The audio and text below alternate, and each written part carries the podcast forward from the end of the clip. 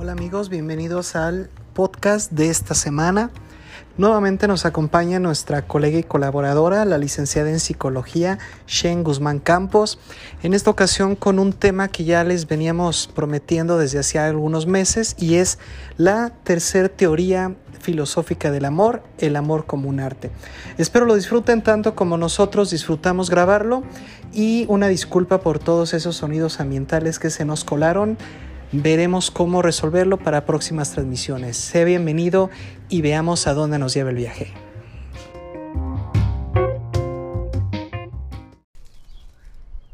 Bueno, pues vamos a continuar.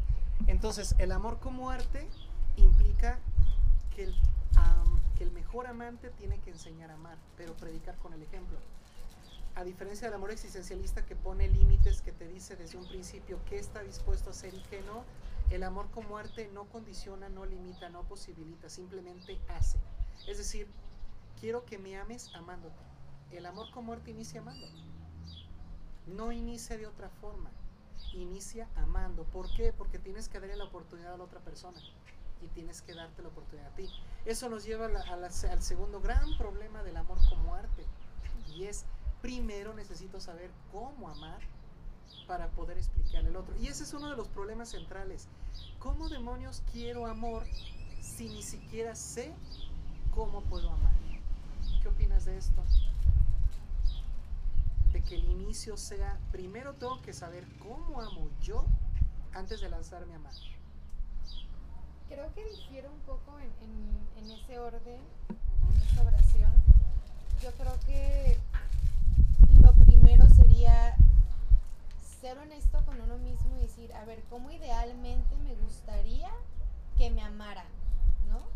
Esa es tu, propuesta, que debería Mi propuesta. ser así. Bueno, en el amor como arte, ¿no? Porque no, no, no simpatizo mucho con esta, con este tipo de amor, ahora que lo estoy escuchando, la verdad. Ya no me gusta tanto. Ya no me gusta tanto. Pero siendo un poco empática, poniéndome en el lugar del otro, si estuviese yo ahí, lo primero que pensaría sería como, ok, ¿Cómo le gustaría a Shen que la tratasen? Ah, bueno, me gustaría que respetaran mi espacio, me gustaría que de pronto me den, no sé, palabras de reconocimiento. Ah, ok, entonces yo estando en pareja voy a hacer exactamente eso. Correcto, así es. Entonces, pero primero yo tengo que pensar en cómo el, o sea, cómo quiero que me amen. No, o sea, no estás equivocada, solamente el orden es el La frase es la, la, equivocada. Mira, vamos a adelantar una pregunta, ¿no? Eh, ¿Cómo debo de empezar a practicar? Si el amor como arte exige teoría y práctica, ¿cómo empiezo a practicar? Tengo que empezar a practicar exactamente conmigo mismo. Entonces, para volverte un artista del amor, lo primero que tienes que hacer es amarte.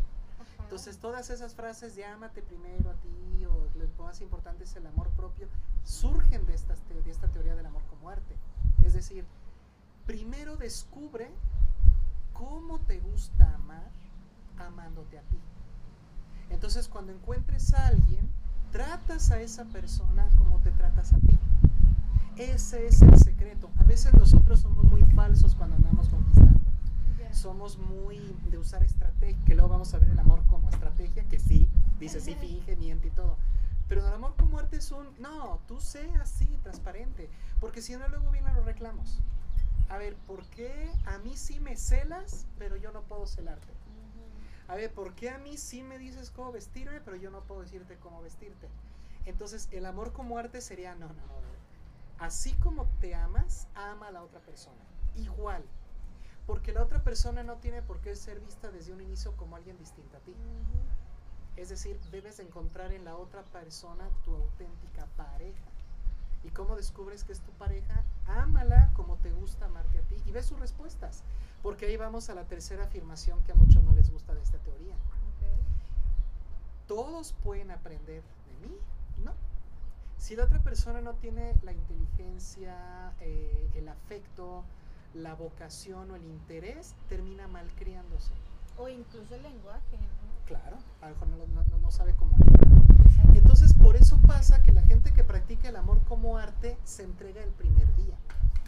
El amor con muerte no es de, pues vamos a calar, no, el amor con muerte es desde el primer día te amo. Desde el primer día eres mi todo.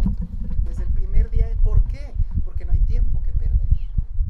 Si tú empiezas con las mensadas de, no, pues ya lo traigo aquí en la mano, lo puedo controlar, puedo...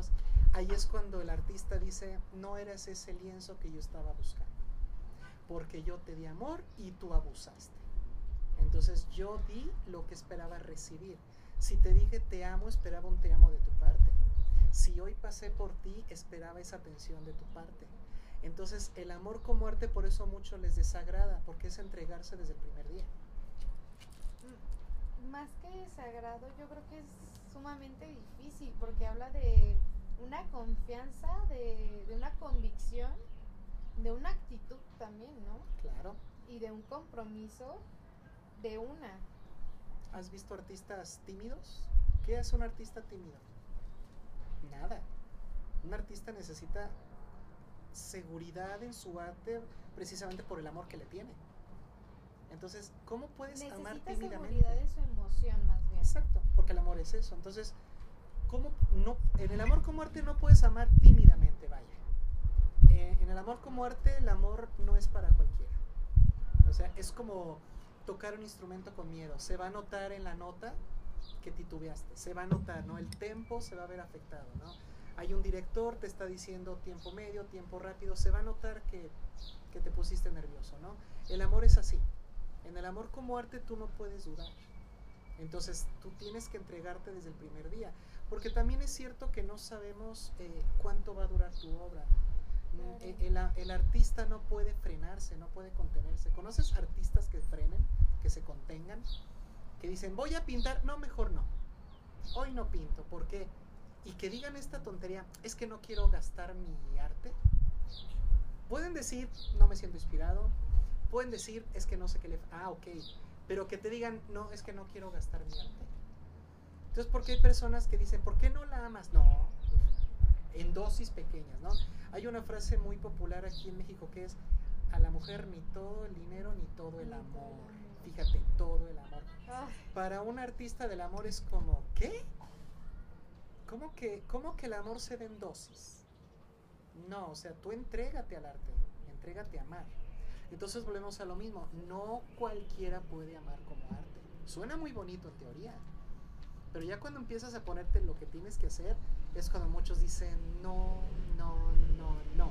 Ahora, muchos me han dicho, es que cómo me entrego desde el primer día, ¿qué pasa si me rompen el corazón? Ah, fácil, la teoría del amor como arte también tiene una, una respuesta a eso. Básicamente es así. Voy a cambiar un poquito el contexto del artista y voy a hablar del médico. Cuando el médico va a hacer una operación, ¿por qué se dice que no debe de operar a familiares? o seres cercanos. Porque su juicio se vería afectado.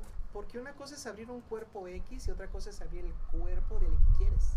Claro. No lo ves como un cuerpo, lo ves como un ser. Entonces, no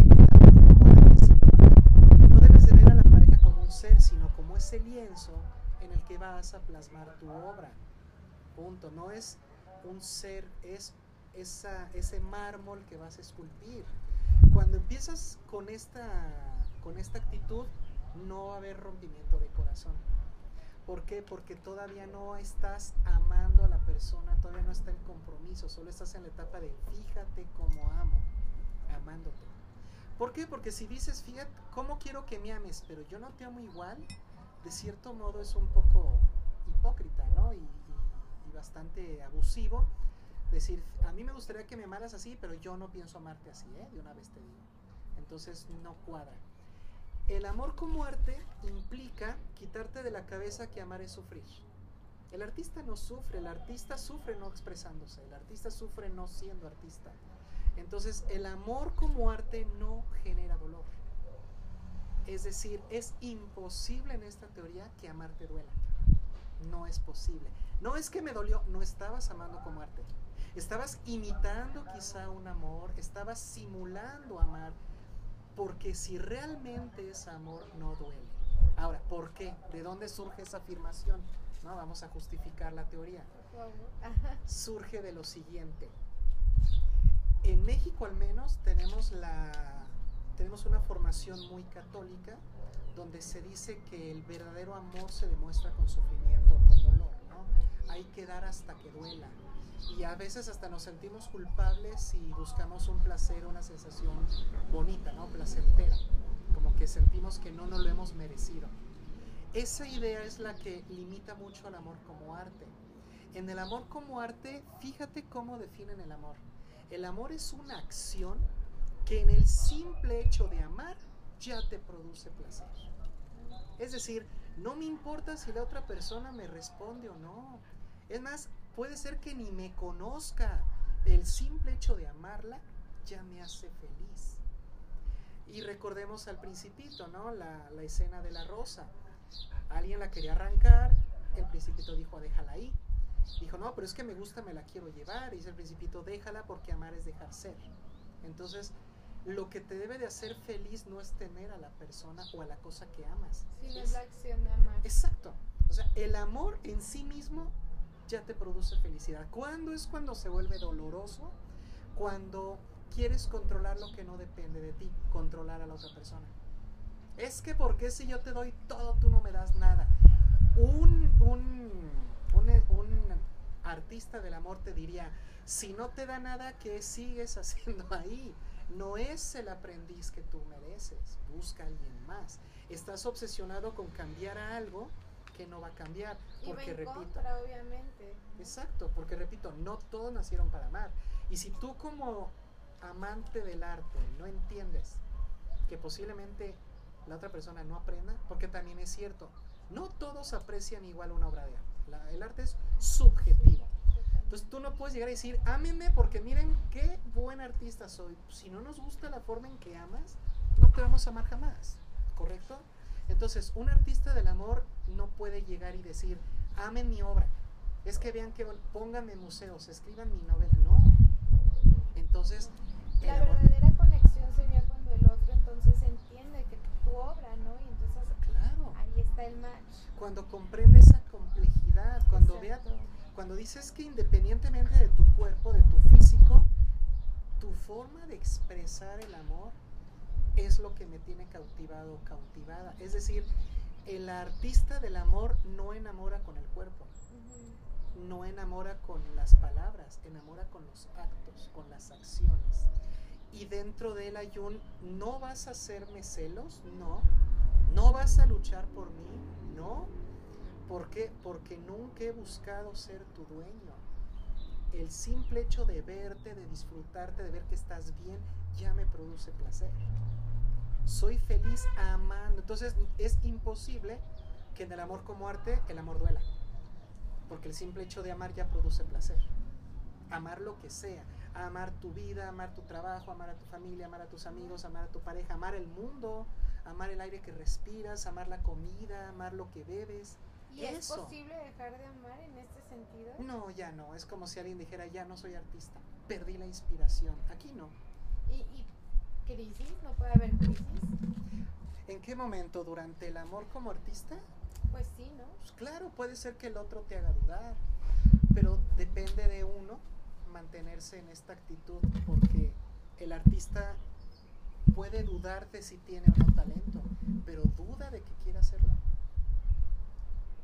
Probablemente. Yo puedo dudar de tener talento para amar, pero no voy a dudar de que quiero amar.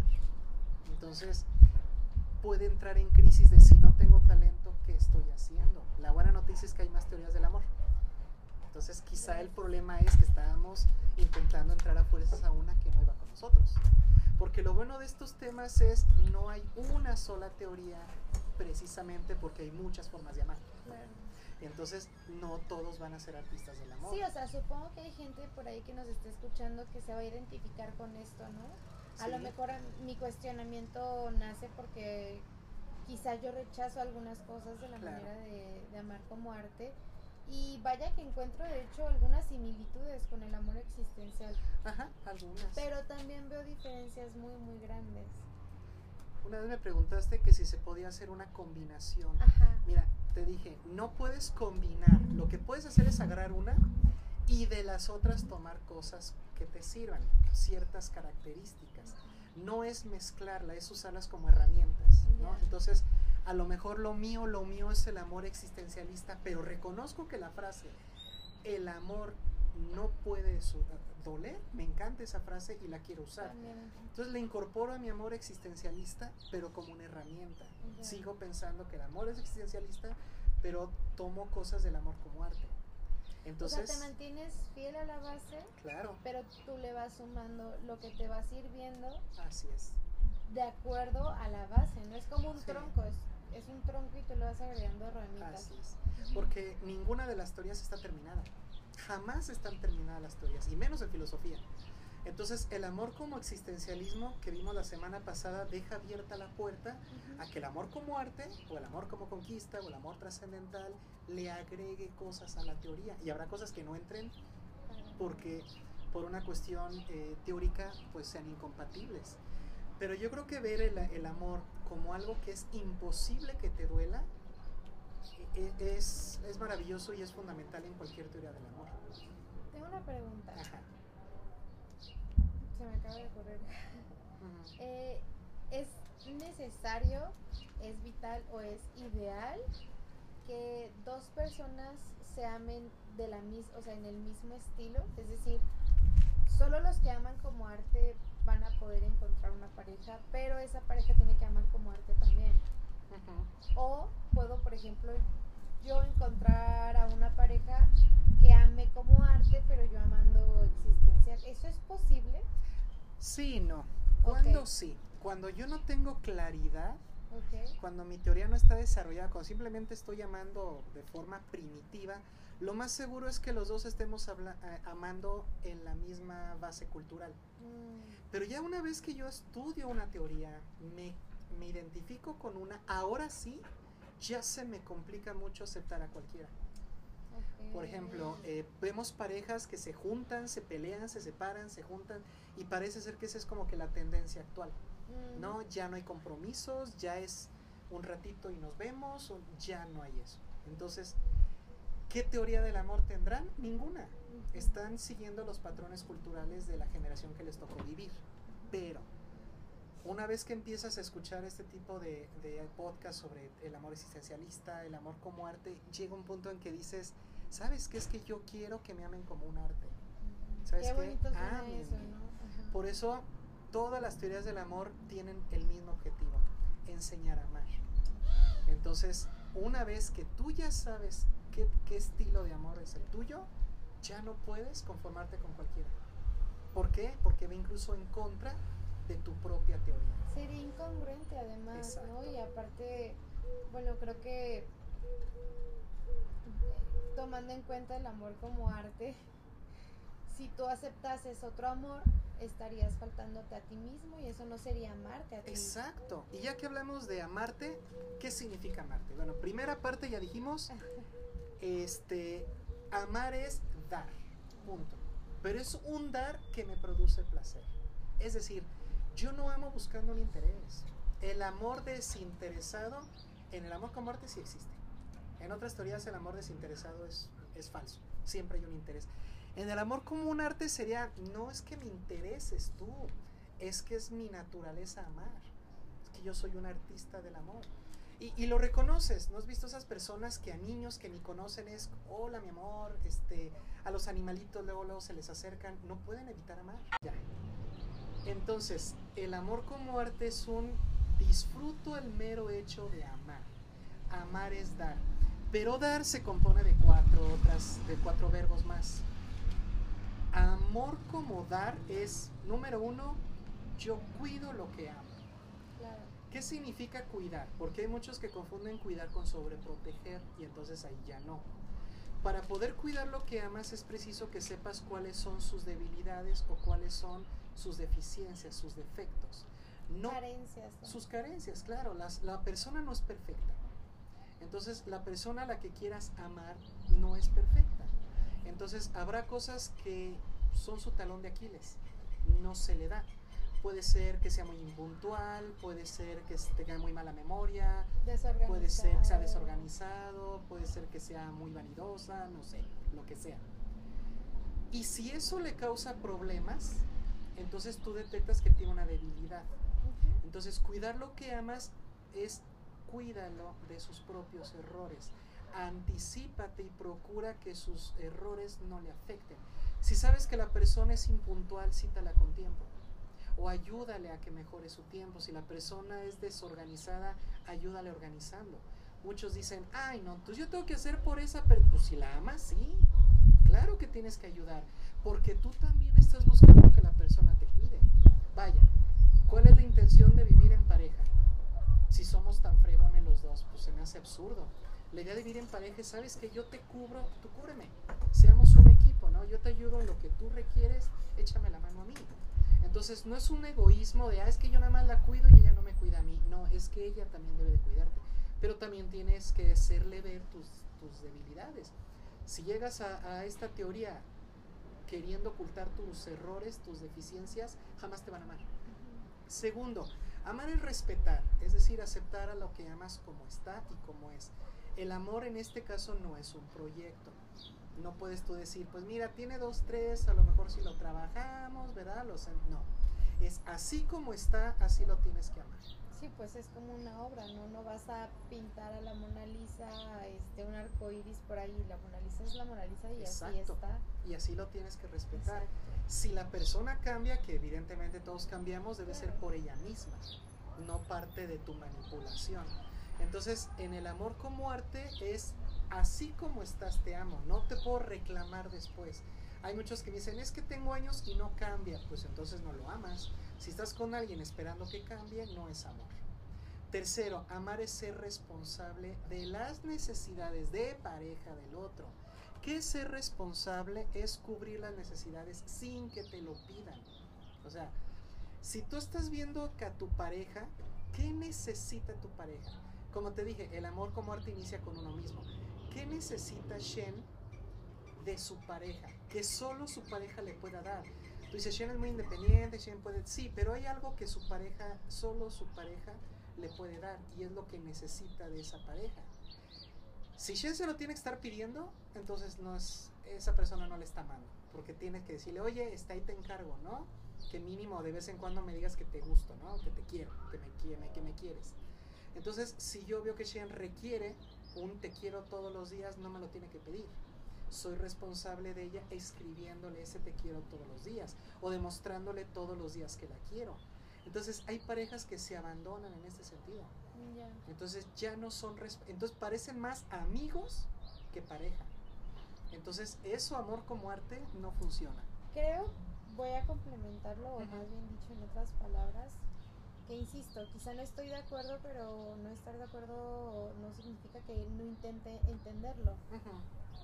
En ese sentido, la, la, persona que ama como arte va a estar atenta, o, bueno, atento a, a, mi comportamiento, a cómo yo estoy reaccionando, porque como está atento, conoce mis cambios de humor, conoce todo eso, entonces es capaz de identificar cuando algo no está bien y atenderlo. Así es. Pero solo las necesidades de pareja. Claro, por supuesto. Porque a veces hay muchos que han llevado esto al extremo negativo y terminan, ya no son tu pareja, terminan haciéndola de tu papá, de tu tío, de tu psicólogo. O sea, se quieren volver todólogos tuyos y no. Mira, no soy tu papá y los broncas que tengas con él, resuélvalas con él. Yo hablo de cubrir las necesidades de pareja. Si tienes necesidades de amigos, cúbrela con tus amigos, sal y busca amigos. Si tienes necesidades económicas, no te voy a dar dinero, sabes que pues ve y trabaja, ¿no? Tienes necesidades, este, no sé, académicas, pues ve y estudia, no te voy a hacer yo la tarea. A eso se refiere, a que solamente lo que tú necesitas de mí como pareja es lo que yo debo de darte sin que me lo pidas. ¿No? Si yo estoy viendo que estás mal, ¿qué tipo de pareja soy si te ignoro?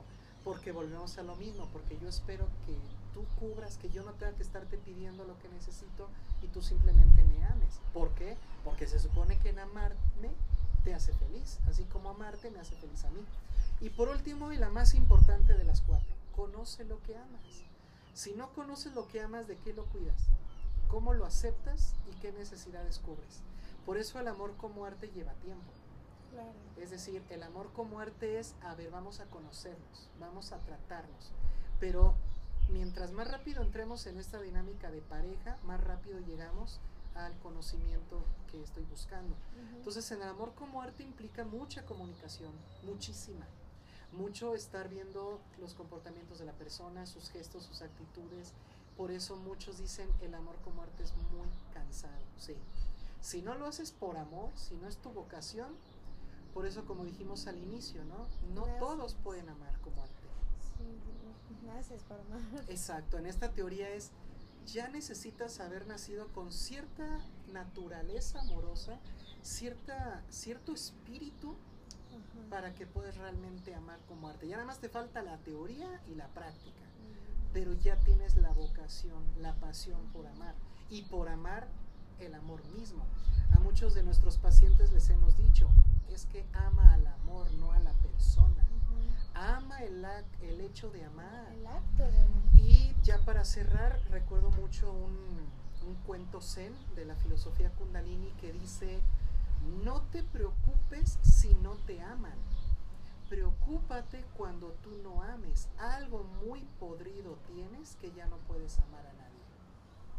Lo más importante no es que te amen, es que tú ames. Porque cuando dejas de amar, ya estás muerto. ¿Por qué? Voy a hacer un brinco muy cañón en el tiempo. Los griegos, ¿qué decía Platón? El amor es una fuerza. El amor es lo que nos mueve. Sin amor no me levanto en la mañana. Si no amo mi vida, no me levanto. Cuando decimos no sé qué hacer, pues te falta amor. Entonces, las personas que dejan de amar, ¿qué razón tienen para vivir? Y eso, y con eso cerramos el amor como arte, es esto, que te valga si te aman. Preocúpate tú por amar. ¿Cómo ves, Sean? ¿Tus conclusiones? Ay. Pues es, es muy lindo para mí conocer más formas de amar, porque también soy capaz de empatizar con las personas que no están o no aman como yo y entenderlas desde su centro. Y ya no pierdes tiempo. Sí, aparte obviamente es más fácil para mí identificar, ah, ok, tú amas como arte, yo no, entonces un mira, pleito. de una no. Pero también al mismo tiempo creo que, por ejemplo, me ayuda a que las personas cercanas a mí, si, si vienen y me cuentan sus problemas y yo sé cómo ellos ven el amor, me es más fácil ayudarlos, darles un consejo y ser más asertiva. Eso que dices es cierto. Cuando tengas algún paciente que tiene un problema romántico, en unas, en unas pláticas, en un diálogo, tú identificas en qué teoría está sin que él se dé cuenta. Exacto. Entonces, lo metes a esa teoría, le dices en qué consiste, se va a sentir identificado, potencializas y esa persona solita va a empezar a elegir parejas de manera distinta. Eso lo de Me dicen, no, se sigue grabando. Ah. Muchos me dicen, oye, este, ¿es cierto que siempre terminamos con el mismo tipo de pareja? Sí, porque siempre haces la misma teoría sin darte cuenta. Al momento que profundizas en una teoría, automáticamente ya no eliges igual. Y ni tú amas igual. Porque ya aprendiste. Exacto, porque una cosa es dejar de reaccionar a lo que la sociedad dice que es el amor, a tú tomar control de tu narrativa romántica. Tú escribes tu propia historia de amor. ¿Bajo qué teoría? Oye, y lo difícil de esto yo creo que es la honestidad propia, ¿no? Claro. O sea, es como, ok, voy a ser honesto conmigo y aceptar, en este caso, a lo mejor que necesito palabras de reconocimiento, necesito contacto físico, lo que otras personas pues llaman lenguaje del amor. Así es. Es difícil aceptarlo porque es una carencia, ¿no? Y eso nos vuelve un poco... Sí. Por eso, amor como arte, amarte a ti mismo es, primero, cuídate, respétate, no cambies para darle gusto a la persona que te gusta, te tiene, le tienes que gustar como eres. Tercero, sé responsable de ti, o sea, cubre tus necesidades. Y cuarta, y es la máxima doctrina de la filosofía, conócete a ti mismo. Entonces, cuando tú, en lo que llega esa persona, aprovechas tu tiempo para amarte a ti misma, cuando la persona llegue, vas a hacerle más fácil el camino, porque le vas a decir sin decirle, a mí me gusta que me amen así. Y te voy a amar de la forma en que a mí me gusta. Te voy a amar de la forma en que yo quiero que tú me ames. Pero si te digo que te voy a enseñar, vas a decir que estoy de sangrona y no vas a querer. Así pues, tú quién te crees. Por eso, sin decirte nada, con el puro hecho de expresar mi amor hacia ti, yo espero que tengas los ojos bien abiertos y aprendas. Porque si no aprendes, voy a cambiar de lienzo. Porque no eres tú donde voy a plasmar mi obra. Y no me comprometo emocionalmente hasta que no vea que efectivamente eres ese lienzo que estaba buscando. Ese es el amor como arte. ¿Sabes qué es lo curioso? Que justamente eso, o sea, cuando uno va adquiriendo más conocimiento respecto a estas teorías, también es, bueno, yo personalmente eh, estoy aprendiendo del pasado, ¿sabes? Como de que, ah, ok, por eso tuve este problema con esa persona, sí. porque su manera de amar era así, y por eso no congeniamos, o sea, es bonito y es satisfactorio al mismo tiempo tener una respuesta basada en estas en este tipo de teorías. Sí, por ejemplo, hay quien dice, es que yo amo, pero no quiero controlar. A mí me estresa estar cuidando a mi pareja, ¿no? Entonces, sabes que yo te amo y yo espero que me seas fiel, no te voy a estar celando. Y la otra persona interpreta eso como, entonces no me quieres, entonces me dejas ir, dejas, entonces no te importa lo que haga. Y tú dices, ¿cuál es el error de los dos? Pues que están en teorías distintas. Uno cree que el amor es confiar, el otro cree que el amor es celar, que el amor es, es- y hay personas que me han dicho que yo quiero que me haga sentir que le pertenezco y se vale. No estoy de acuerdo, pero se vale decir es que hazme sentir que, que, que sin mí te mueres, que me necesitas. Están en otra teoría, están amando de otra forma. Entonces, efectivamente, lo que nosotros como consultores filosóficos podemos hacer es transmitir estas teorías, que las personas aprendan que hay muchas formas de amar, que elijan una en la que tengan talento, la que las llene más, se especialicen en ella y hagan el tremendo favor de decirle a sus próximas parejas o hacerles ver, a mí me gusta el amor así. Y así es como yo estoy esperando ser amado o ser amada. Entonces, en conclusión, ¿qué, qué pero le encuentra Shen a esta teoría?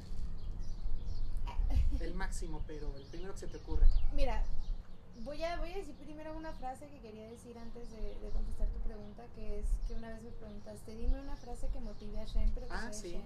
sí, me acuerdo. Y yo te contesté, nadie va a cuidarme mejor que yo, y cuido muy bonito, Así ¿sabes? es. Entonces creo que lo, lo que yo rescato hasta el momento, de- o, o más bien lo que me gustaría que todas las teorías del amor tuvieran en común, fuera ese principio, el amarte y el conocerte primero. Pero sí las tienen. Sí. Vamos a hacer un resumen y cada que, que toquemos una teoría nueva, lo pasamos por este filtro. En el amor como existencialista, para que yo le pueda decir a, a mi pareja o futura pareja, estos son mis límites, es, res- es preciso que primero yo sepa cuáles son. Entonces, en amor existencialista tiene que haber un reconocimiento Exacto. sincero de cuáles son, qué es lo que puedo y qué es lo que no puedo tolerar. En el amor como arte, claro que hay un, a ver, mira, a mí me gusta ser amado así y te voy a amar de esa forma. Ahora, ¿y qué pasa si el otro viene con la misma intención y te ama de la forma en que le gusta ser amado? Puede ser que hagan clic o puede ser que se, que se separen, pero ahí por lo menos los dos están en la misma sintonía. Y algo que comentaba Lau fuera del aire era esto, ¿no? De que son muy sensibles, claro. Mira, si no quieres andar conmigo, adelante, pero no juzgues mi arte. No digas que no sé amar o no digas que mi amor no sino que no te guste, va, es subjetivo. Pero que digas que no sé amar, pues ahí sí no. No. Mira, yo ¿Cómo veo, yo veo este amor muy, muy bello, muy poético, Sí. a diferencia del, Existencialista se oye muy Sí. frío, ¿verdad? Eh, lo que pasa es que. ¿Qué te puedo decir? Mira, mira. No me parece óptimo, desde mi punto de vista, eh, esa falta de comunicación en cuanto a las necesidades, ¿no? O sea, Ah, era lo ya, que te ya, ya, decía. Sí. Si en, este tipo de amor mi pareja tiene que verme y ponerme atención e identificar mis necesidades, yo personalmente creo que es muy difícil que realmente le atine. Entonces, Ajá. Pero puedes decírselas, o sea, no está prohibido que se las digas, solo no se las pidas. Si yo te digo, ¿sabes qué, Shen? A mí me gusta eh, que me preparen un cafecito en las mañanas. No sabes el valor, emotivo que tiene, pero no te lo voy a pedir. Si tú me quieres preparar el cafecito en las mañanas, te lo voy a agradecer infinitamente, pero no te lo voy a pedir. O sea, no está prohibido que tú digas, ¿eh? Claro. El otro no tiene por qué descubrirlas. Ya dependerá de él o de ella si quiere o no cumplirlas. No sé si va por ahí tu comentario. Más o menos. Mm, me parece que, que en, esta, en esta manera de amar, como bien lo decía Laura, que es un poco dramática, intensa, Sí. poética y, wow, ¿sabes? Increíble. Hay ciertos factores reales que se quedan un poquito abajo o un poquito ¿Cómo detrás, como la comunicación certera, Mm. ¿sabes? O sea, como, como el mutuo acuerdo, como, como las cosas que, por ejemplo, sí pasan en el amor existencial. Y es que lo traigo mucho a la mesa porque, bueno, me identifiqué muchísimo con, él, ¿no? ajá. Y, y es bonito compararlos, es, es bonito ver qué tienen en común, como ya, ya vimos, diferente. y qué tienen de diferente. Sí. Pero sí, o sea, personalmente hablando, es un amor que para mí quizá no sea tan funcional. Sí, el amor existencialista es muy racional, es Sí. muy mental. Y el amor como arte es muy espiritual, es muy afectivo, es muy emocional. Es un, ¿por qué estás enojado? Hoy no me dijiste que me veía bien. Pero ¿por qué te molesta? Porque yo lo necesito. A lo mejor me podrás decir que estoy mal, que vaya a terapia, que, pero yo lo necesito. Y necesito eso de ti. Entonces, si tú no me lo vas a dar, ¿a dónde va nuestra relación? Y, no? y en el amor Exacto. existencial sería como un, uy, hoy no me dijo qué bonita me veo. A lo mejor algo le pasó, al rato que llegue le pregunto, ¿estás Exacto. bien? ¿Todo bien? Es que hoy te noté diferente. Claro. ¿Sabes? Es una diferencia Sí, muy, la... muy significativa que cambia muchísimo la dinámica en, en- en- en la pareja. Por eso lo, lo cuestiono y de alguna manera pregunto tanto porque no es algo, como te dije anteriormente, que, que fuese funcional para mí. Sí, no podríamos pasar mucho tiempo amando como arte. Rápidamente diríamos no. Pero es admirable, estamos de acuerdo. Tiene sus cosas bonitas. Para cerrar, estábamos, algo dijiste bien interesante que dije de aquí. le- Ah, sí. El amor existencialista se basa en la libertad. ¿En qué se basa el amor como arte? En la pasión.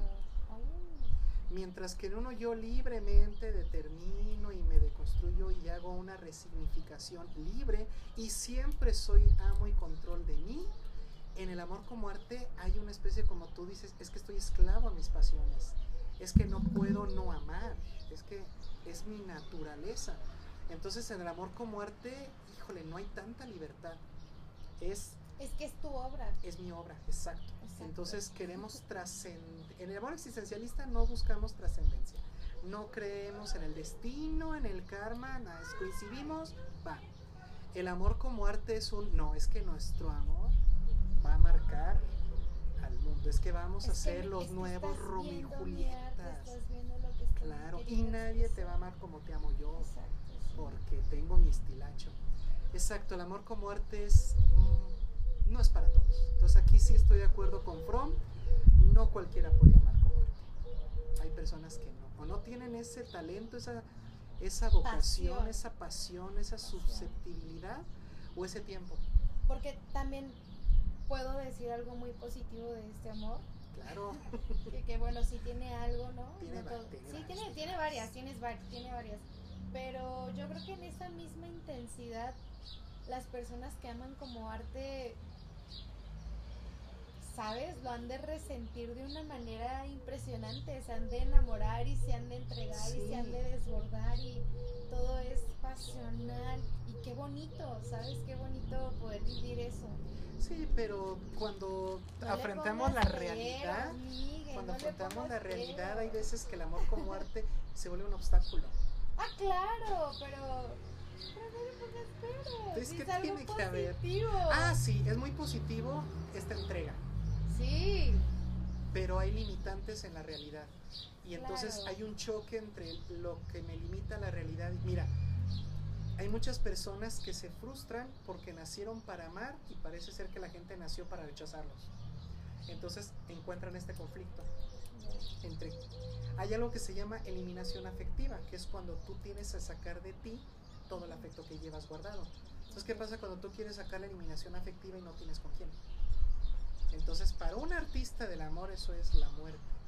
Es como, tengo toda esta, esta energía amorosa y estoy solo. O no lo entienden. O yo les digo algo lindo y, les, no les interesa, no lo valoran. Entonces, sí, en el amor como arte hay mucha susceptibilidad. Hay, hay un reclamo muy fuerte de parte del artista de que su amor sea valorado y reconocido. Y no lo puede evitar. Pero bueno, pues vamos a dar por terminado este podcast. ¿No sé si quieras algo, algo, algún comentario final? No, que sigamos haciendo, sigamos enseñándole a las personas las teorías para que se puedan identificar y también para que logren aprender y a su vez ser más selectivos ¿no? con el tipo de parejas que, que pueden encontrar. Y aunque el podcast nos da mucha flexibilidad de hacerlo tipo conversación, ya todos los sonidos de fondo que se meten son la prueba. Pero también es cierto que si quieren profundizar más en esto, pues que vengan a nuestro despacho de filosofía y aquí con todo gusto les hacemos un diagnóstico y los preparamos ya ahora sí de manera profesional en la teoría del amor que este, más les convenga. Aquí tenemos café, tenemos pajaritos que están amenizando increíblemente la invitación abierta. Por si alguien también tiene algo que decir o incluso en algún momento quisiera abordar un poco más el tema y profundizarlo, podemos hacer una sección de preguntas también. Fíjate que no había pensado en eso, pero sí, en nuestra página de Facebook, en el grupo de Filosofía Profesional, ahí nos pone, de hecho voy a hacer al rato la, la invitación de que, de que comenten, de que tengan un poquito más de control de qué es aquello que quieren enseñar. Perfecto. Muy buenas tardes a todos, bienvenidos a este nuevo episodio de Mal Viajados, el podcast. En esta ocasión vamos a tomarnos una pausa de las teorías del amor que hemos estado revisando a lo largo de las últimas dos transmisiones, pero les prometemos que regresaremos con este tema la próxima semana. En esta ocasión decidimos dar una pequeña pausa debido a que nuestra compañera y colega, la licenciada en psicología Xenia, se encuentra un poco ocupada con algunos de sus otros de sus otras actividades muy buenas tardes a todos, bienvenidos a este nuevo episodio de Mal Viajados, el podcast. En esta ocasión vamos a tomarnos una pausa de las teorías del amor que hemos estado revisando a lo largo de las últimas dos transmisiones, pero les prometemos que regresaremos con este tema la próxima semana. En esta ocasión decidimos dar una pequeña pausa debido a que nuestra compañera y colega, la licenciada en psicología Xenia, se encuentra un poco ocupada con algunos de sus otros de sus otras actividades. Así que vamos a aprovechar este momento para hablar de un tema que teníamos ya bastante tiempo queriendo grabarlo y qué mejor momento que este. Y es acerca de la diferencia entre hecho y concepto.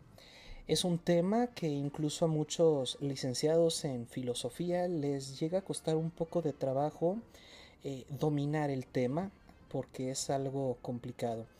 Afortunadamente, eh, una de las cosas que caracteriza al proyecto de Malviajados es la simplicidad con la que estamos nosotros desarrollando nuestros temas. Así que espero que al final de este podcast todos tengamos la misma comprensión del tema. Estoy seguro que así será. Y bueno, empecemos por la diferencia.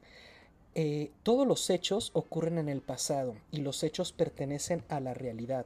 Son cosas que ya ocurrieron y que se encuentran ya en el mundo ya están aquí y dado que ya forman parte de la realidad no tiene ningún caso interpretarlos.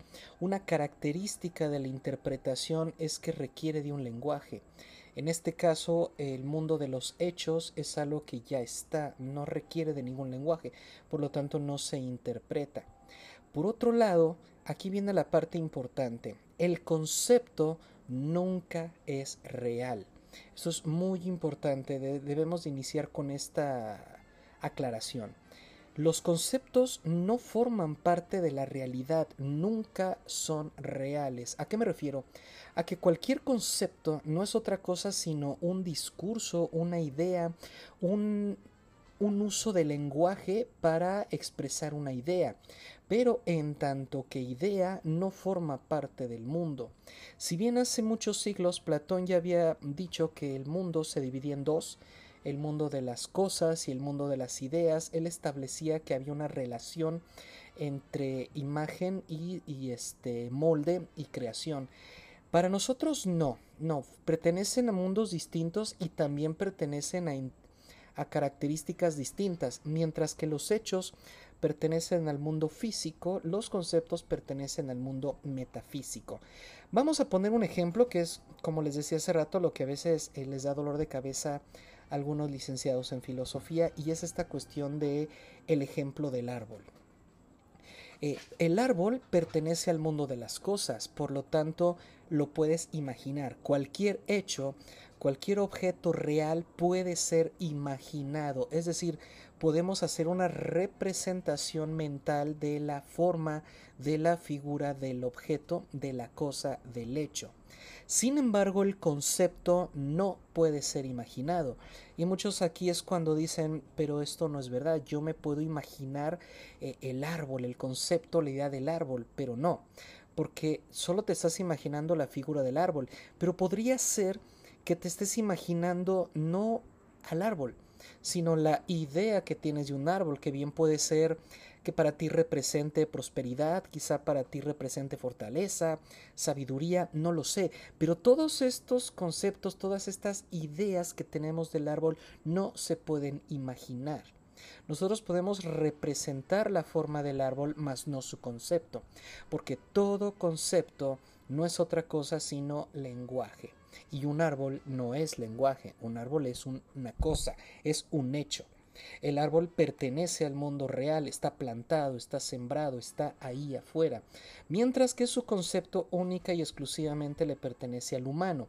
Es decir, si de repente nos extinguiéramos todos los seres humanos, los árboles ahí seguirían, porque los árboles pertenecen al mundo de los hechos, mientras que todos los conceptos que hayamos desarrollado a lo largo de los siglos en que el, el ser humano habitó este mundo desaparecen con nosotros. ¿Por qué? porque los conceptos son metafísicos, son lenguaje. Esa es una de las cosas que nos caracteriza de, del resto de los animales no humanos. No nos vamos a meter a, discutir que si somos racionales o no, que si los animalitos eh, pueden querer igual que nosotros, no. Lo único que sí podemos afirmar hasta este momento, según lo que sabemos, es que el resto de los animales no pueden conceptualizar es decir, no pueden establecer en términos de lenguaje una idea. Solamente pueden representar mentalmente quizá imágenes ¿no? de lo que ven, pueden incluso soñar, pero no pueden conceptualizar, no pueden expresar en lenguaje, en palabras, eh, en oraciones gramaticales complejas, no pueden expresar un concepto. Imaginemos ahora que estamos en una balsa en medio del mar, pero es un mar, eh, ¿qué digo mar? Es un océano, no, vemos ni el inicio ni el fin, porque eh,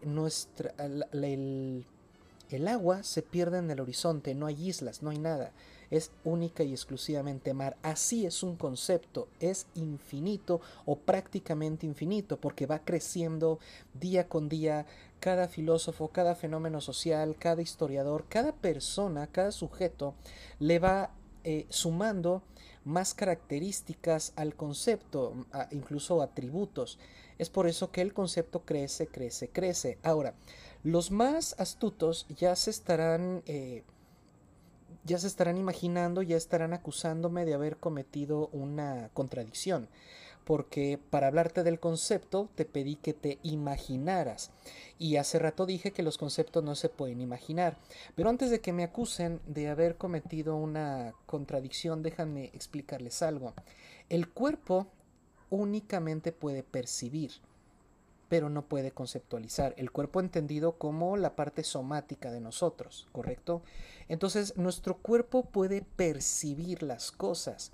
Eh, y una de las percepciones más eh, explotadas, más útiles, es el de la vista. Por eso es que nosotros podemos imaginar las cosas. Las imaginamos porque las vemos. Podemos crear representaciones visuales a través de la mente después de haberlo percibido con la vista. Pero los conceptos no se pueden imaginar porque no se pueden ver. Repito, son lenguaje. Y el lenguaje lo puedes leer. lo puedes este, escribir, lo puedes hablar, pero no se ve. Y si estás pensando, ¿cómo no? Si lo escribo en letras, solo son las letras, solo son las figuras, solo son sus representaciones, pero no es la cosa en sí, no es la idea, no es el concepto.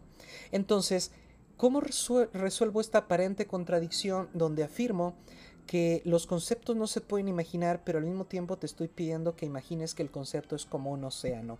Y miren, esto se resuelve de la siguiente manera. Como los conceptos no se pueden percibir porque no están en el mundo real, no están en el mundo natural, por lo tanto nuestros sentidos no nos permiten acceder a ellos, el equivalente a lo que el cuerpo percibe, la mente lo entiende. Es decir, los seres humanos no podemos percibir los conceptos, pero sí los podemos entender. Los podemos entender porque tenemos un lenguaje, entendemos el lenguaje, entendemos el concepto. Pero hay, hay una cosa muy importante. Hay personas que son demasiado, demasiado perceptibles o perceptibles Sí, me parece que lo correcto es decir así, ¿no? Perciben más que eh, conceptualizar. Por lo tanto, cuando están en clases o cuando alguien les está tocando este tipo de temas filosóficos, les cuesta mucho trabajo acceder al concepto, porque son muy visuales, como, como, como decimos comúnmente. Ellos necesitan verlo para poder entenderlo. Pero ¿cómo le, les ayudamos a imaginar algo que no se puede imaginar? Entonces, desde hace muchos siglos, y te estoy hablando de de hace 26 siglos y seguramente más. No sé cuándo se originó esta herramienta de la que te voy a hablar, pero al menos en filosofía y también lo he visto en muchos otros eh, textos sobre ciencias exactas y también lo hemos visto en literatura, lo hemos visto en, en muchísimas, este, en muchísimas publicaciones que hay una figura literaria, hay una herramienta eh, epistémica que nos permite un equilibrio entre aquello que no puedo imaginar con aquello que sí puedo imaginar. Es decir, para resolver el problema de las personas que son visuales, necesitamos nosotros acercar al entendimiento conceptual aquello que solo pueden imaginar. Y esta herramienta de la que te hablo es la metáfora. La metáfora es lo que ayuda a que las personas visuales puedan entender un concepto que no pueden imaginar. Ahora, no es fácil hacer una metáfora, no es un simplemente te voy a explicar un concepto eh, hablándote de algo que puedas imaginar, que puedas representar en la mente. No es tan fácil, se requiere de mucha destreza de parte del profesor, el escritor, el filósofo en cuestión, ya que si no tenemos cuidado la metáfora puede jugar en nuestra contra. Una característica para que la, metáfora sea realmente óptima es que a pesar de que yo te esté mm, eh, intentando mostrar en términos visuales, en términos figurativos, un concepto, debo tener cuidado de que te concentres en el sentido del concepto y no en la imagen. Vamos a ver si lo logré con esto del mar. Cuando yo te pido que te imagines un mar sin fin, donde el agua se pierde en el horizonte, es porque estoy intentando representar la idea de, de infinitud, ¿correcto? De que por más que, que veas, no ves el final. Por eso es una metáfora, ya que el sentido de ella es que comprendamos que el concepto no tiene final. El concepto va creciendo, creciendo, creciendo a lo largo del tiempo. Por lo tanto, imagínate lo difícil que es entender un concepto en su totalidad. Si el concepto es nuevo, si el concepto está iniciando, es más sencillo, porque aún tiene pocas características, está, eh, eh, es un concepto bebé. Pero si hablamos de los conceptos clásicos, de esos conceptos que se mantienen eh, constantemente actualizados, vemos la dificultad. Ni siquiera los mejores licenciados en filosofía logran absorber todo el concepto de una vez y de manera completa. Y, a veces les resulta imposible mantenerse en la actualidad del concepto. Entonces, ¿qué es lo que realmente hace un filósofo? Un filósofo no es una... Eh, una máquina donde se graban los conceptos, ¿no? No es una especie como de máquina este, recordadora de conceptos. Lo que realmente es un filósofo es definir los conceptos de acuerdo al contexto, de acuerdo al momento en el que se está desarrollando cierto fenómeno social o cultural. La relevancia de un filósofo es esa. el filósofo que conoce un poco más que, el resto de la gente los conceptos, repito, sin agotarlo completamente, pero tiene más acceso a ellos precisamente porque se ha dedicado a la reflexión o al estudio de ciertos conceptos en, en específico, entonces digamos que tiene esa ventaja, tiene una mayor visión. En el ejemplo de la balsa es como si él no viera lo mismo que tú, viera más porque tiene prismáticos, ¿no? Binoculares. Entonces, en ese momento imagina en esta misma metáfora que tienes sed. Entonces tomas tu cantinflora y la sumerges eh, en el mar para de ahí tomar un poco de agua. No le hace que esté salada, lo que quieres es quitarte la sed. Recuerden que es una metáfora. No nos vayamos, no nos perdamos con los detalles como eh, eh, la sal. ¿Correcto? Aquí lo importante es entender que esa pequeña porción de agua que nosotros estamos recogiendo en esta cantinflora representa la definición. En este momento donde nuestro personaje tiene sed, requiere de este enorme océano tomar un poco de agua para mantenerse este, pues hidratado. De esa forma, el filósofo lo que hace es tomar una pequeña porción de este océano llamado concepto y esta pequeña porción le llama definición. Es decir, si tú tienes algún problema eh, entendiendo el concepto de justicia, por poner tan solo un ejemplo, no cometas el error de ir a, ok, definamos el concepto de justicia desde sus orígenes. Y, no empiezas a hacer un recorrido histórico de a ver en dónde, en qué cultura, en qué periodo se, se, dio la primera palabra justicia y cómo ha ido cambiando a lo largo del... En lo que tú terminas de hacer ese recorrido es posible que ya el concepto de justicia que te interesaba haya cambiado. ¿Por qué? Porque no se trata de ser un erudito, no se trata de conocer todo el concepto, se trata de entender el concepto en este momento. En este momento de, tu vida, por alguna razón, para ti es importante entender lo que es la justicia. Entonces, desde tu perspectiva, desde tu tiempo, se trata de hacer una reflexión sobre este concepto. Entonces, vamos a definirlo vamos a ver cuáles son las características necesarias y suficientes que satisfagan tu necesidad de definir este concepto. No se trata de comprenderlo completamente, sino de definirlo. Ahora, en términos de la consultoría filosófica, esta separación entre los hechos y los conceptos han resultado ser, en términos, repito, de terapia filosófica, muy, muy importantes, muy trascendentales y muy útiles para la cura de frustraciones, de inseguridades, de ansiedades y angustias. Seguramente te estás preguntando, no, no, no sé cómo una división entre física y metafísica pueda servir y déjenme compartirles esto.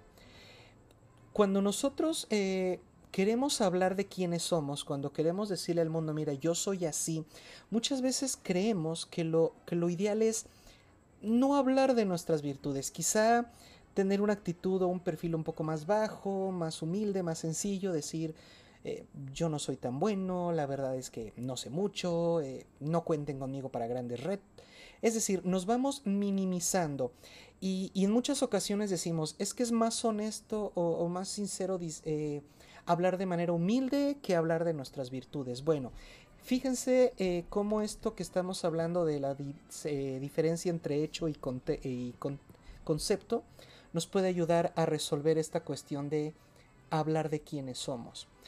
Sin importar si tú hablas de ti de manera mediocre, si hablas de ti de manera humilde o si hablas de ti de manera, este, ¿cómo decirlo?, vanidosa, no importa porque absolutamente eso que estás diciendo de ti es un concepto de ti. O vaya, te estás definiendo, te estás mostrando al mundo a través de un lenguaje. Y ya hablamos de que el lenguaje no forma parte de la realidad. No importa lo que digas de ti, no es real. Así digas que eres lo mejor o digas que eres lo peor, ninguna de las dos es real porque ninguna de las dos forma parte de la naturaleza. Todo lo que puedas decir de ti es un concepto, una idea, vaya, es tan solo una especie como de ah, te estás apropiando del concepto ser humano, estás tomando ciertas características que crees que te definen y solo estás haciendo eso, una definición de ti. pero en ningún momento podemos afirmar que esa definición que haces de ti es real. ¿Por qué no es real? Porque es tan solo lenguaje, pertenece a una naturaleza metafísica. No importa lo que digas, no es real. Entonces, ¿en qué momento esto nos puede servir para sentirnos mejor en un mundo tan estresante, tan frustrante? Mira, no creas o, no te exijas definirte de manera real, porque si estamos eh, entendiendo lo mismo, no importa cómo te definas, no va a ser real, porque los hechos pertenecen al pasado, ya, eso fue lo primero que hicimos en este podcast, aclarar que los hechos pertenecen al pasado. En cambio, tu concepto, tu definición, cualquier cosa que digas de ti, pertenece al futuro porque el ser humano es un animal proyectado. Hay una frase que me encanta y me gustaría, bueno, no es una frase, es una pequeña reflexión que quiero compartir con ustedes.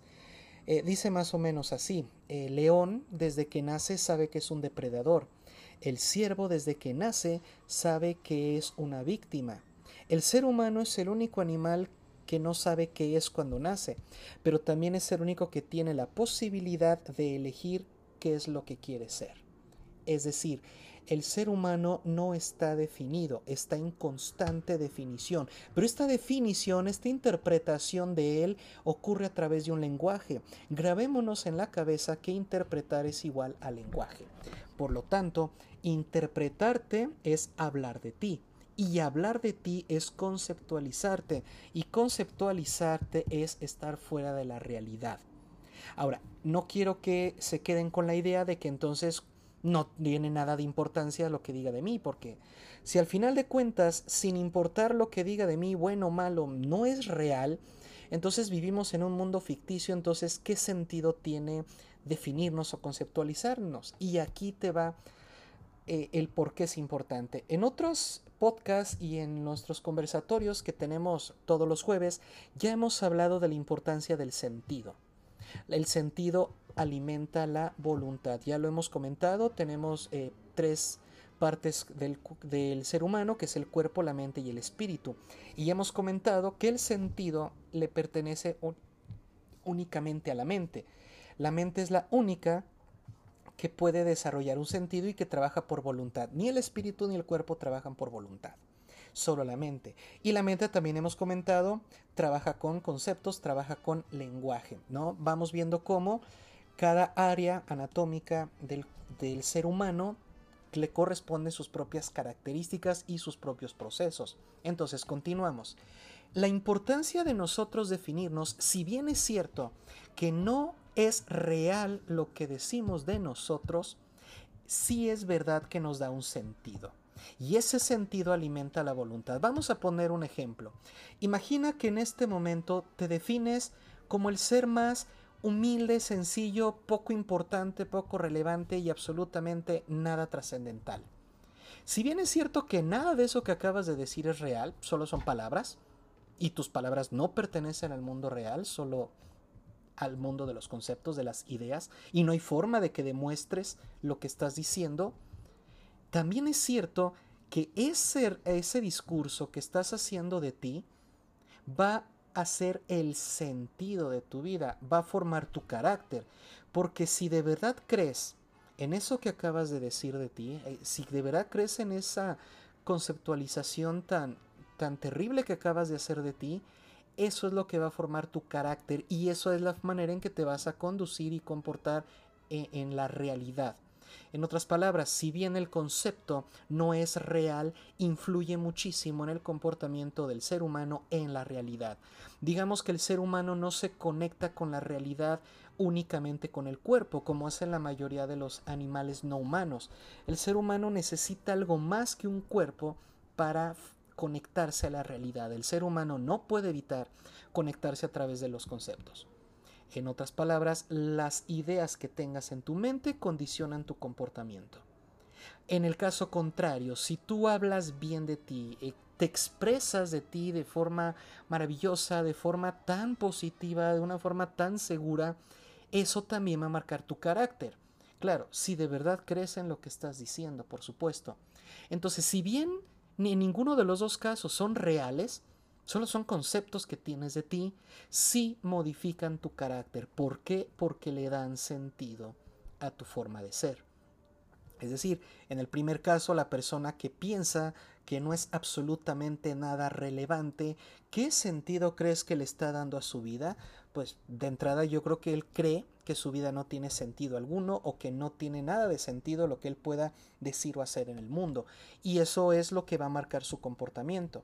En el caso contrario, hemos visto cómo las personas que son muy seguras de sí, se nota esa seguridad, esa actitud. No significa que alguno de los dos logre algo.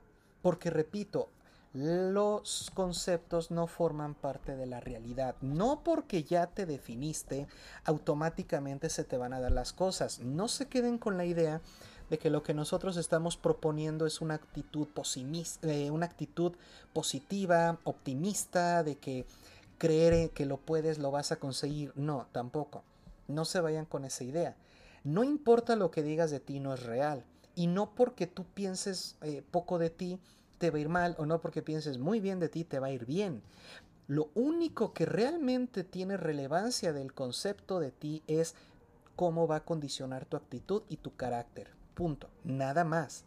Y si tienes una, una, visión positiva de ti, tienes que trabajar para lograrlo. Vamos a hablar de algo llamado utopía. Durante muchos siglos se ha entendido que utopía significa ningún lugar, es decir, no existe.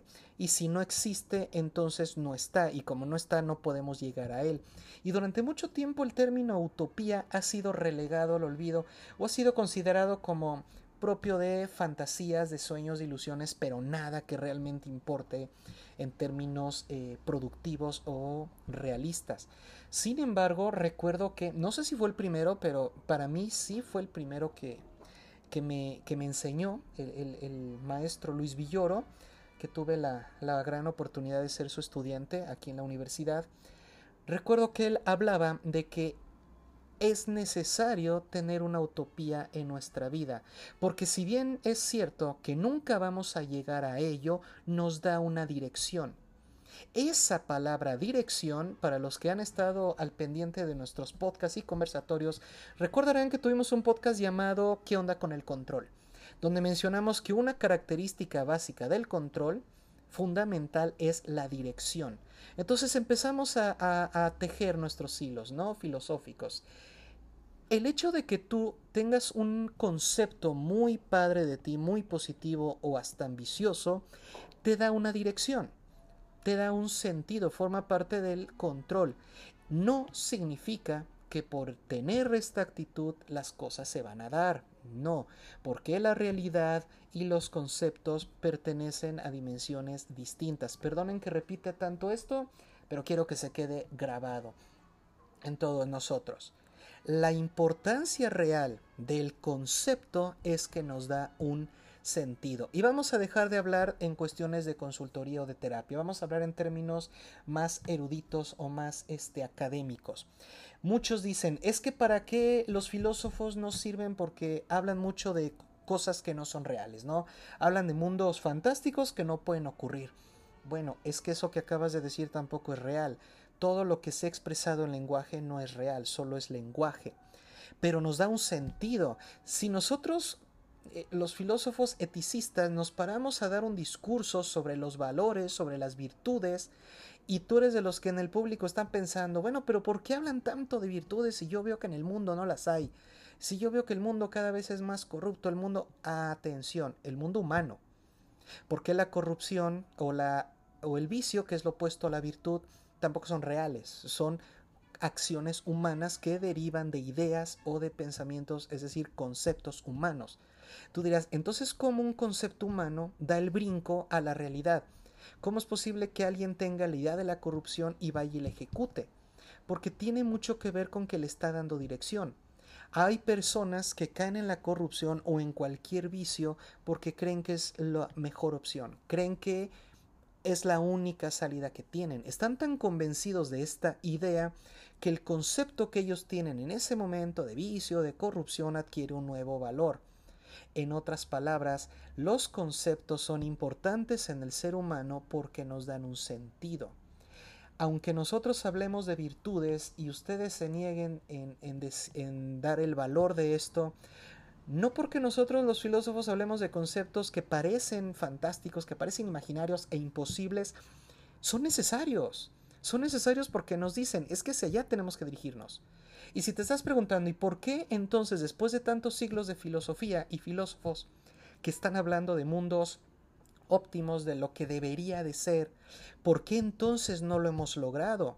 Porque las personas no solo, no solo conceptualizan lo que un filósofo dice, también conceptualizan lo que la sociedad dice.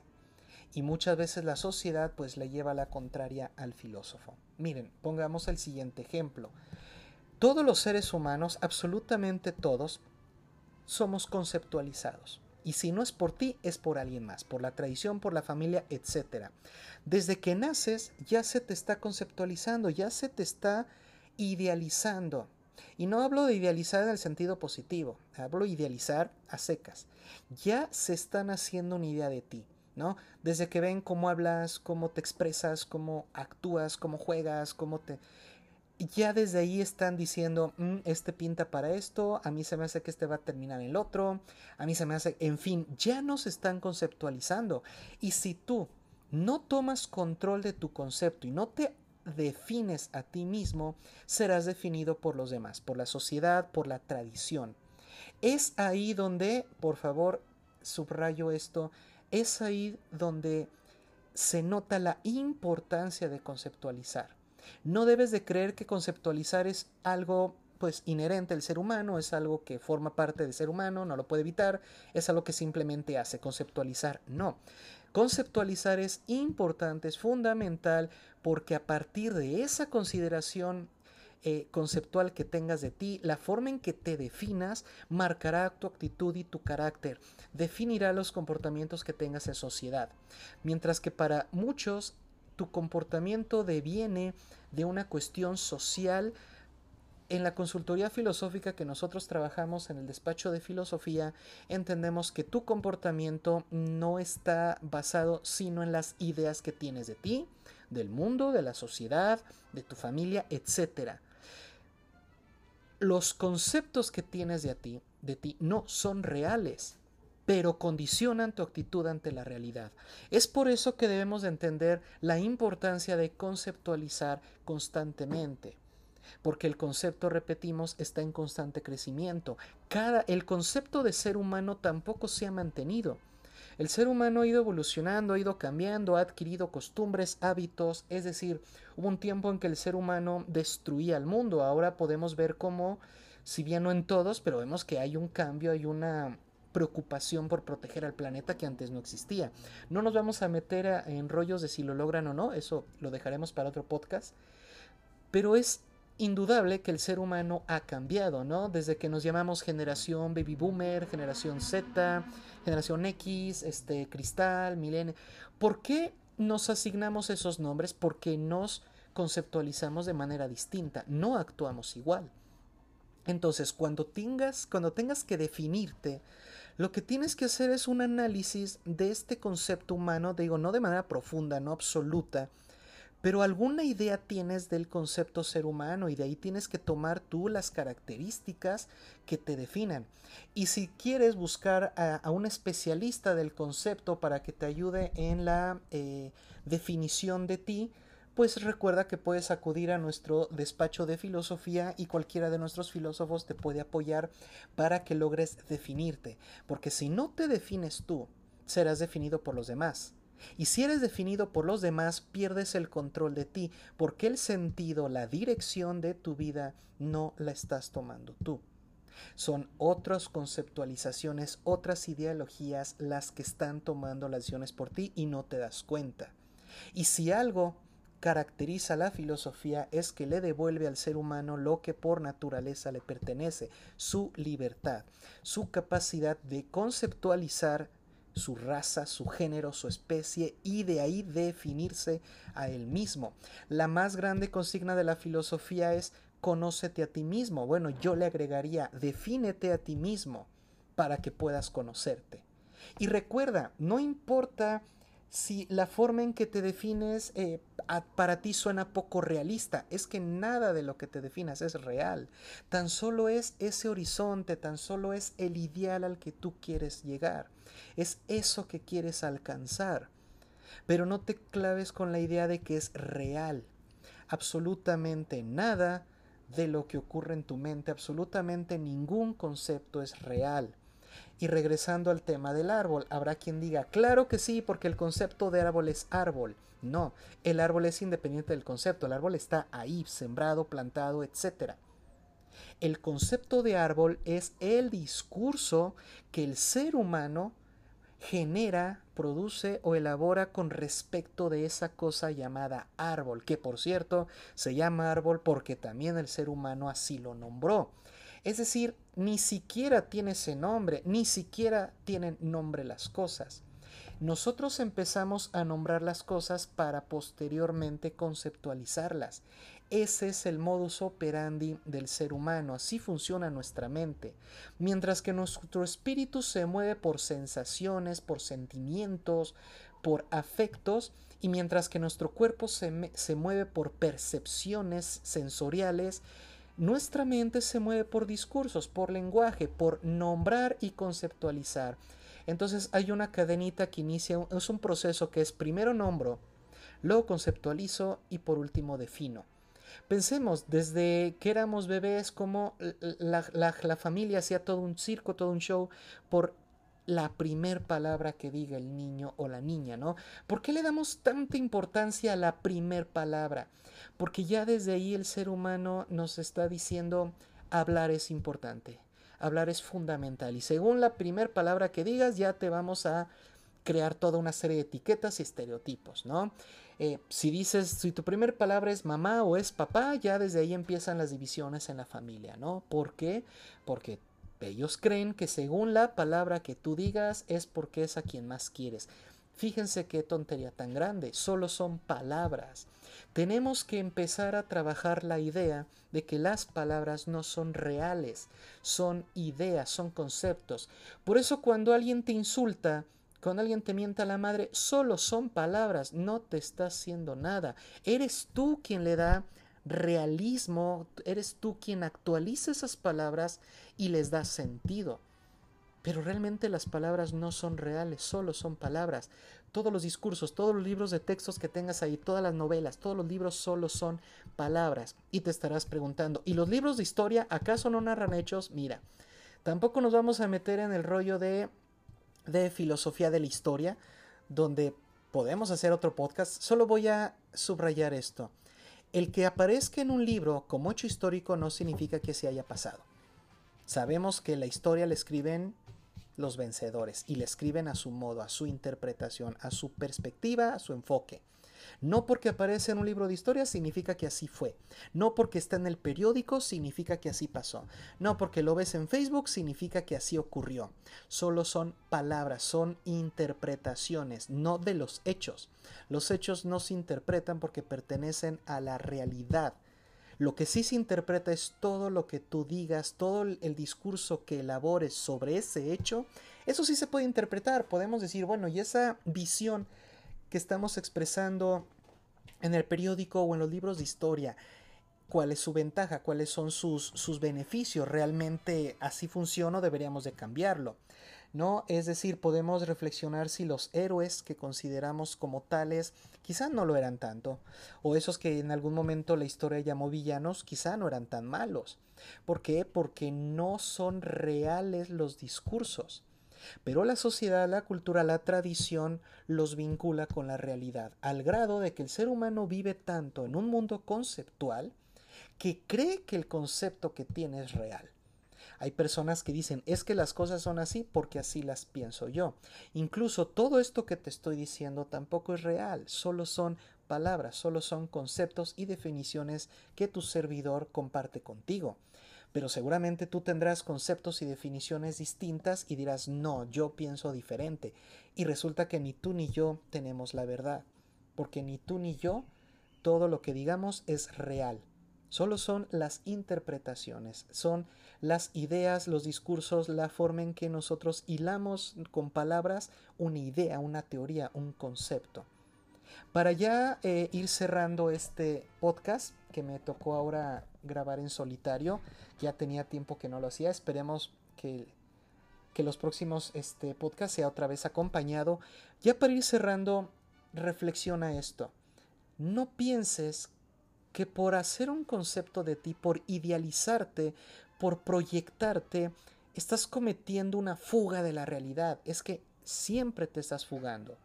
Pregúntate más bien por el sentido de representarte así.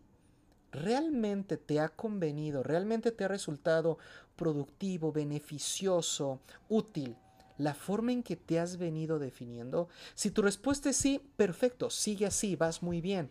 Pero si tu respuesta es no, me parece que la forma en que me defino, que me conceptualizo, en lugar de aportarme, me ha restado, me ha provocado conflictos, incluso crisis, entonces yo te invito a que te reinventes, redefínete. No tengas miedo a decir, es que si subo mis expectativas, ¿qué tal si fallo? Es que tus expectativas no son reales.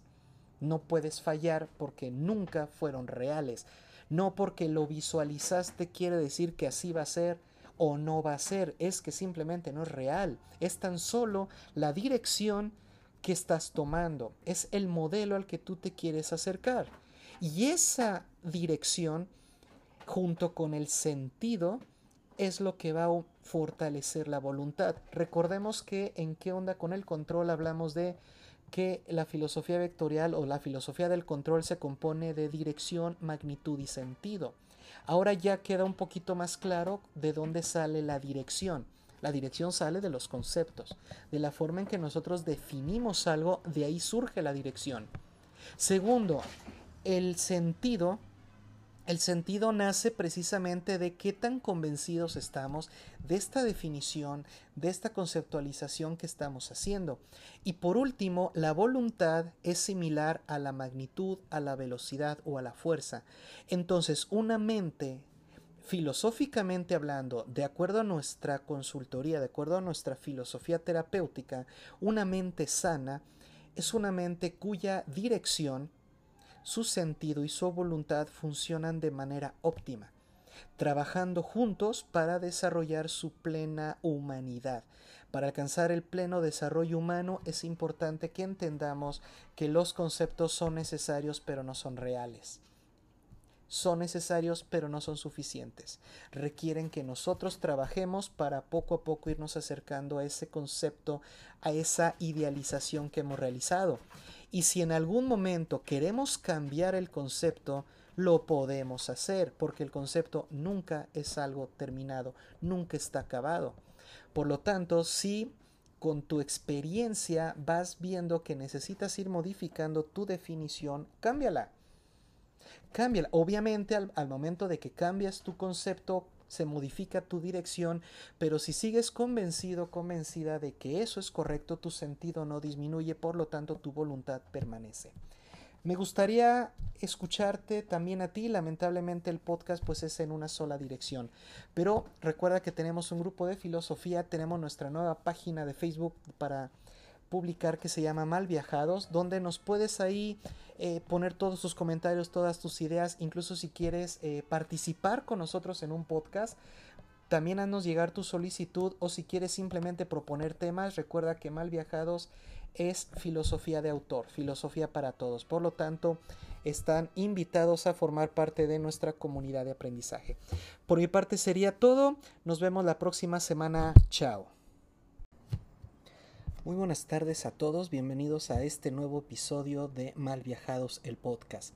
En esta ocasión vamos a tomarnos una pausa de las teorías del amor que hemos estado revisando a lo largo de las últimas dos transmisiones, pero les prometemos que regresaremos con este tema la próxima semana. En esta ocasión decidimos dar una pequeña pausa debido a que nuestra compañera y colega la licenciada en psicología Xenia se encuentra un poco ocupada con algunos de sus otros de sus otras actividades. Muy buenas tardes a todos, bienvenidos a este nuevo episodio de Mal Viajados, el podcast. En esta ocasión vamos a tomarnos una pausa de las teorías del amor que hemos estado revisando a lo largo de las últimas dos transmisiones, pero les prometemos que regresaremos con este tema la próxima semana. En esta ocasión decidimos dar una pequeña pausa debido a que nuestra compañera y colega, la licenciada en psicología Shenia, se encuentra un poco ocupada con algunos de sus otros de sus otras actividades. Muy buenas tardes a todos, bienvenidos a este nuevo episodio de Mal Viajados el podcast. En esta ocasión vamos a tomarnos una pausa de las teorías del amor que hemos estado revisando a lo largo de las últimas dos transmisiones pero les prometemos que regresaremos con este tema la próxima semana. En esta ocasión decidimos dar una pequeña pausa debido a que nuestra compañera y colega, la licenciada en psicología Shenia, se encuentra un poco ocupada con algunos de sus otros de sus otras actividades. Muy buenas tardes a todos, bienvenidos a este nuevo episodio de Mal Viajados el podcast. En esta ocasión vamos a tomarnos una pausa de las teorías del amor que hemos estado revisando a lo largo de las últimas dos transmisiones, pero les prometemos que regresaremos con este tema la próxima semana. En esta ocasión decidimos dar una pequeña pausa debido a que nuestra compañera y colega, la licenciada en psicología Shenia, se encuentra un poco ocupada con algunos de sus otros de sus otras actividades muy buenas tardes a todos, bienvenidos a este nuevo episodio de Mal Viajados, el podcast. En esta ocasión vamos a tomarnos una pausa de las teorías del amor que hemos estado revisando a lo largo de las últimas dos transmisiones, pero les prometemos que regresaremos con este tema la próxima semana. En esta ocasión decidimos dar una pequeña pausa debido a que nuestra compañera y colega, la licenciada en psicología Shenia se encuentra un poco ocupada con algunos de sus otros de sus otras actividades